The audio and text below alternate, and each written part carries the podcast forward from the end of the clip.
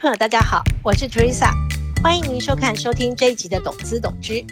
最近台湾的企业都遭逢了资通安全事件，虽然他们都对外表示对于企业的营运没有影响，可是这也让公司的治理阶层对于资讯安全可能引发的企业风险重新进行检视。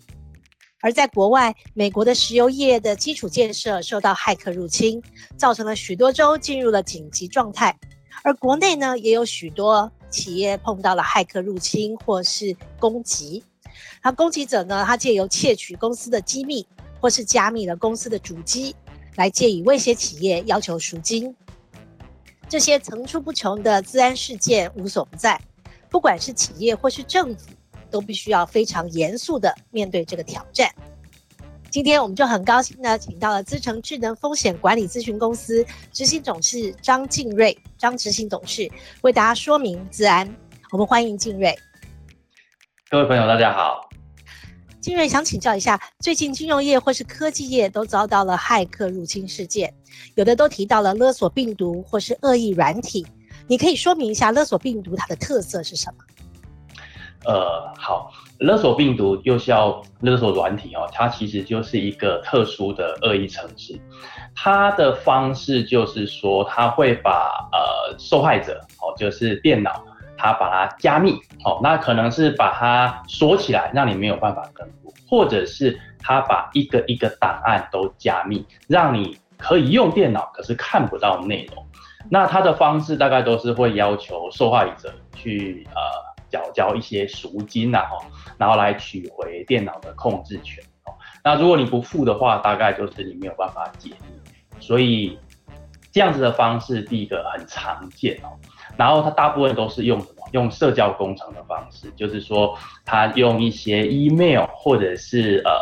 这个社群软体，然后来骗这些受害者 去点击这些呃连接或者是下载档案。然后呃，这个在电脑之间的传播，然后就造成这种这种呃加密的一个呃受害的状况。那其实很多公司现在不只是呃遭受勒索，它其实被遭受双重的勒索。也就是说，其实资料骇客先把东西偷出去，然后再把留在公司里面的资料加密起来。所以你不只是付了钱。然后取来解密继续使用，可是你资料已经被偷出去了，偷出去他可能就可以呃卖给竞争对手啦，或者是呃再跟你要一次这个勒索的金额，所以这是很多很多现在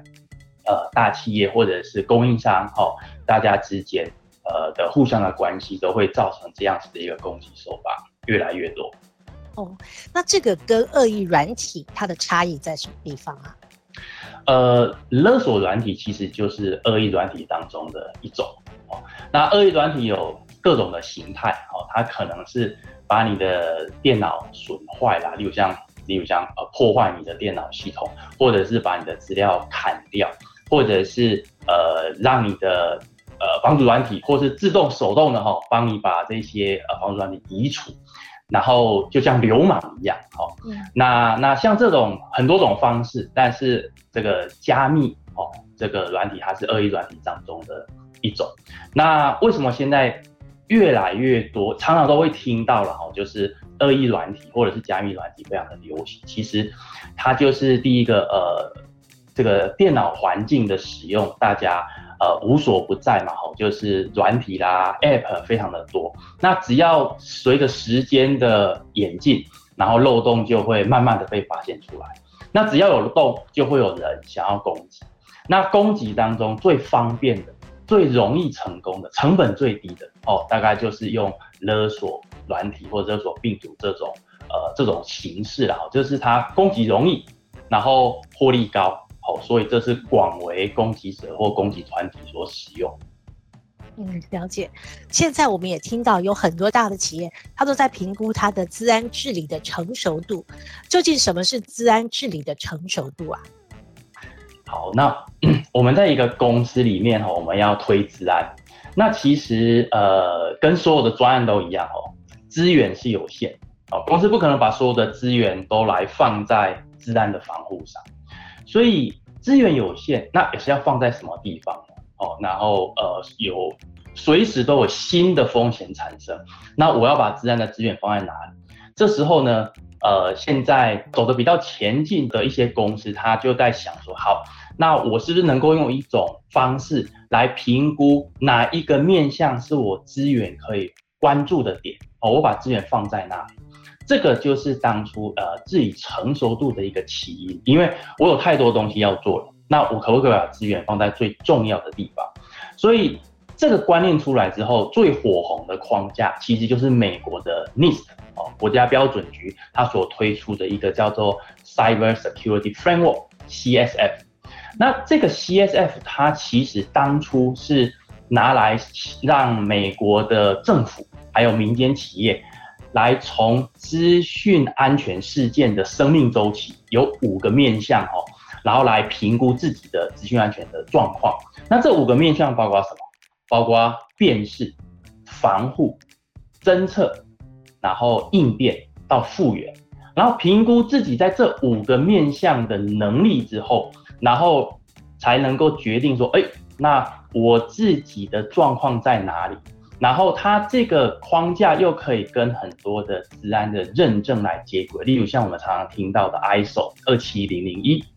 所以这个从美国开始，现在到大型企业或是跨国的集团，其实大家都纷纷选用这个框架哦来做自己的检查，或者是来做一个资安资源上的一个分配上的一个重要的工具。嗯，了解。可是我们应该要怎么样评估？我的企业是不是资安治理的成熟度？我该怎么做评估？呃，自己的成熟度哦，大概可以有两两个方向来来来做一个比较。那第一个就是自己跟自己比。哦，那自己跟自己比，就是指说，哎，我大概每年或是定期，好，来对自己的资安的防护的成熟度，然后来做一个比较，看看，哎，我今天有没有比。昨天还要进步，那我当然期望明天会比我今天还要进步，所以从这个角度就可以把我们的资源投注在哪里？刚刚讲的，例如像我用最少的资源，可以让我的成熟度或者是呃各个面向都提升的，当然我们优先要放进去。哦，那有一些是投资很多，可是只有少数的面向，或者是呃没有什么很明显的提升啊，那这种的话，我们当然就是。呃，放在比较后面再处理哦。当然，除了除非说有强制的要求哦，那所以这个的方式就是可以来让自己来跟自己跟自己比哦，自己跟自己比来看看说，哎，我资源从现在我要放在哪里？那这第一种之外呢，第二种就是我想要跟同业之间来做 benchmarking 啊。那当然，这个就就是呃需要说，哎，我自己跟别人之间能够。呃呃，我自己做的很好，但是那别人呢，说不定做的呃更好，或者是我已经非常非常的走到很前面了，好，那我们就维持适当的一个策略，这也是一种方式。那要跟同业之间比的话，这就必须要有一个呃适合的一个策略伙伴，例如像好的这个顾问公司来提供产业上的 benchmarking，好，了解呃自身的状况。跟同业之间的一个曝险的较哦，这个就是怎么样来使用呃自然治理成熟度的两种方式。是，这也就是您的工作当中了啊。那资安成熟度，我们刚刚您刚刚有讲过，就是它帮助企业做资安的决策，就是怎么分配资源。除了这个之外，对于企业还有哪一些帮助？呃。除了做决策之外，哦，其实现在有一个非常热门的趋势，哦，这个大家都在谈永续 ESG。那所以在这个永续的评分上，哦，它还有这些呃这个自我的一个评比上，其实很多的指标，哦，都把这个治安的状况放进来。例如，在国际间很有名的永续指标就是道琼指数，哦，DJSI，它其实也把治安的议题。放进去永续评分当中，那那这个评分当中，他问了很多治安相关的问题，那企业就会想说，哎，每一个问题我就要去做一些事情来回答，可是我可不可以自己知道我要做什么？我在治安的方向做了很多，是一个有方式的，我知道哪边要加强。那这是一个很好的一个成熟度的框架。所以现在有很多呃领导的企业哈，指标性的企业，他们就透过自然自己成熟度这个 NIST 的 CSF 的框架，来做于整个未来治安策略的一个呃呃方向的指引。然后利用这个框架来回应在永续的这个评分或是这个评比上面来回应说，哎，其实我企业在追求永续的同时，我也注重了我的治安这个元素哦。所以现在有越来越多的企业用过这样的框架来说明哦，来跟大家一起来讲同样的语言哦，大家都是用同样的语言、同样的框架来说，哎，我在。呃，永续，我在治安上有做了这样子的一个努力。是，您刚刚提到都是企业自己本身，它对于资安哦。那我知道资诚最近发布的一个全球数位信任洞察报告，绝大多数的企业它都没有办法因应第三方资安的风险。那企业它应该要如何管理第三方资安的风险？嗯，现在的社会是一个专业分工的年代。所以，呃，台湾的企业在全世界的供应链的管理上扮演很重要的角色。所以，我们会有上游，我们会有下游的企业。可是，我们以前啊，在谈到供应链管理的时候，我们想到的是什么？我们想到的是组织、计划、产品、采购、后勤、仓储、售后服务。哦，那着重的都是说，哎，避免生产的中断或是营运的意外。可是，我们没有考虑到资讯安全。所以在二零一三年的时候，有一个呃 PwC 有一个全球供应链调查，这个报告里面很有趣的哦，只有百分之二的管理者在二零一三年的时候，他觉得资讯安全是供应链要考虑的一个项目，百分之二，是百分之二居然比什么？比实体电话线断线的重要性百分之五还要低。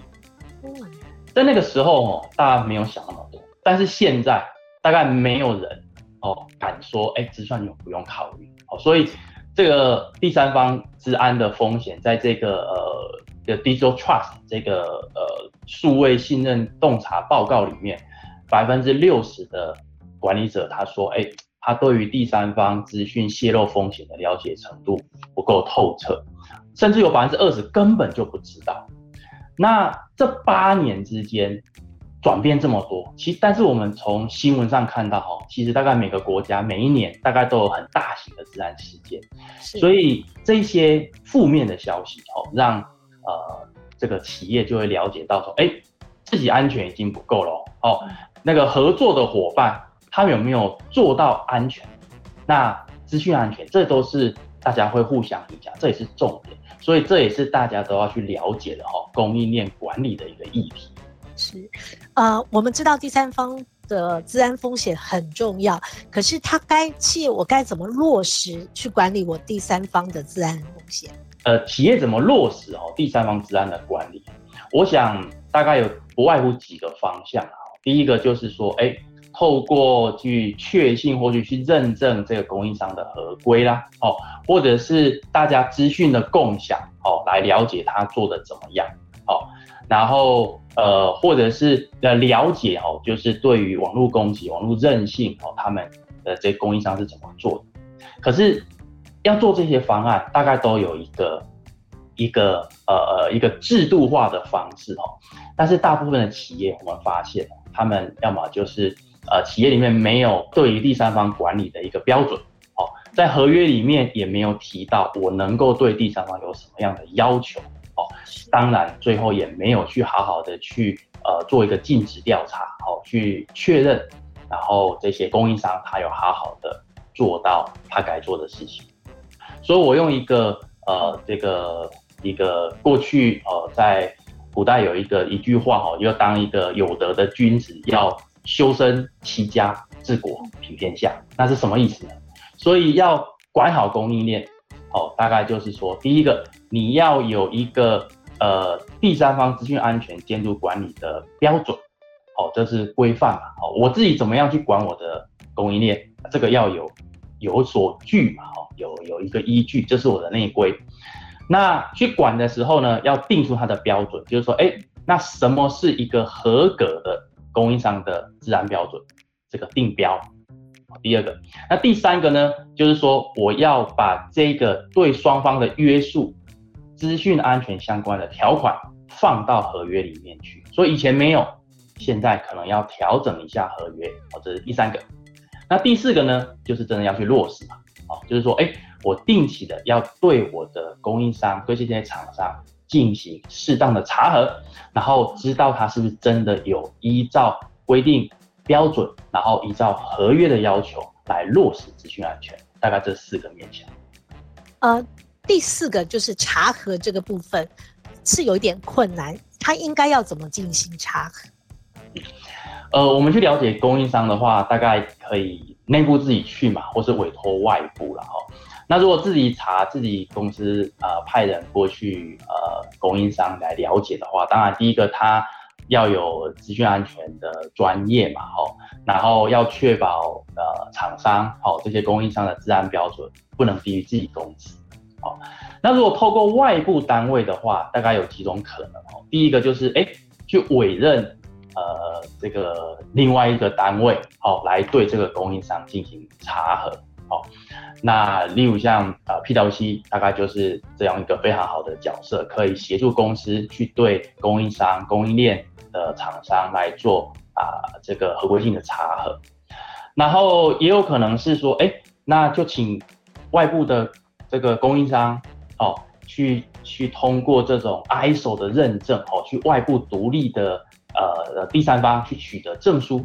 哦，那取得证书之后，我们就会相信说你的资讯安全有达到一定的基础哦，可是这个的话，哎，到底实际上做了什么，然后、呃、落实度怎么样？大概就没有办法很详细的揭露哦。比起前面自己去查，或者是委托呃外部的单位去对方那里做进行了解，那这个的呃了解程度我就相对较低一点哦。那第三种委外大概就是说，哎，那请依照国际的标准哦，出一个比较高标准的一个确信报告哦。那这当然会揭露查核的细节，然后呃这个会很详细的说明。啊，这这个查核的过程，哦，那这个当然成本比较高，但是它详细的过程其实是对呃供应商的管理有非常好的很大的帮助，因为我们可以了解他怎么管的，啊，落实度怎么样，那去去呃呃去执行这个确信的这个单位他是怎么做的，哦，这个都能够详细的揭露出来，那这就是对呃厂商进行查核的几种方式。嗯，了解了。我们最近也常常听到自然韧性，企业应该要如何强化它的自然韧性，来建构比较安全的数位环境？呃，这个我我我想这个韧性这个字哈，最近还蛮蛮蛮红的哈。是。那我想先定义一下，用一个比较简单的话来讲这个韧性哦，大概就是说，如果你遭受到治安事件，哎。公司还能够持续的营运存活下来，不会一出事情就呃中断，或者是甚至于啊就没有办法营运下去。这个的强度就是所谓的韧性。那所以延伸哈，这怎么样做这个自然韧性？其实就回到我刚刚提到的，哎，能不能营运啊可以持续的运转啊？那所以就回到搭配哦，公司在做呃营运持续管理上，从风险管理的角度，因为我们一开始提到公司的资源有限，不可能把所有资源都放进来，在做资讯安全，好，然后提升到一个呃这个非常高的境界，大概实务上不太可行。但是有限的资源里面，你要让治安事件发生的时候，它对公司的营运的冲击。降低，降低到我们可以继续往前走，只是可能比较慢一点，但是很快的可以恢复。所以这就回到刚刚呃有提到治安治理成熟度，我们透过成熟度的方式，把有限的治安资源放在需要提升的区块，来降低治安事件发生的时候会造成营运中断的风险。哎，从这样的角度你就知道说，哎，我到底要把我的资源放在哪里？放进去之后，我就可以降低我呃这个营运中断的风险，那就可以让我的营运持续的哦不断的往前走，这样子我们就可以往诶、欸、所谓的治安的韧性哦，强化治安韧性，建构一个安全的环境来做哦，大概是往这个方向来思考。好，了解。哎、欸，最近啊，在科技界或是投资界都很关心一个很夯的议题，就是元宇宙。可是我们又知道元宇宙它又涉及到资安，您怎么看这件事情？我我我想元宇宙现在很热哈，元宇宙大概就是呃 AR 跟 VR 哈的一个终极的应用哈。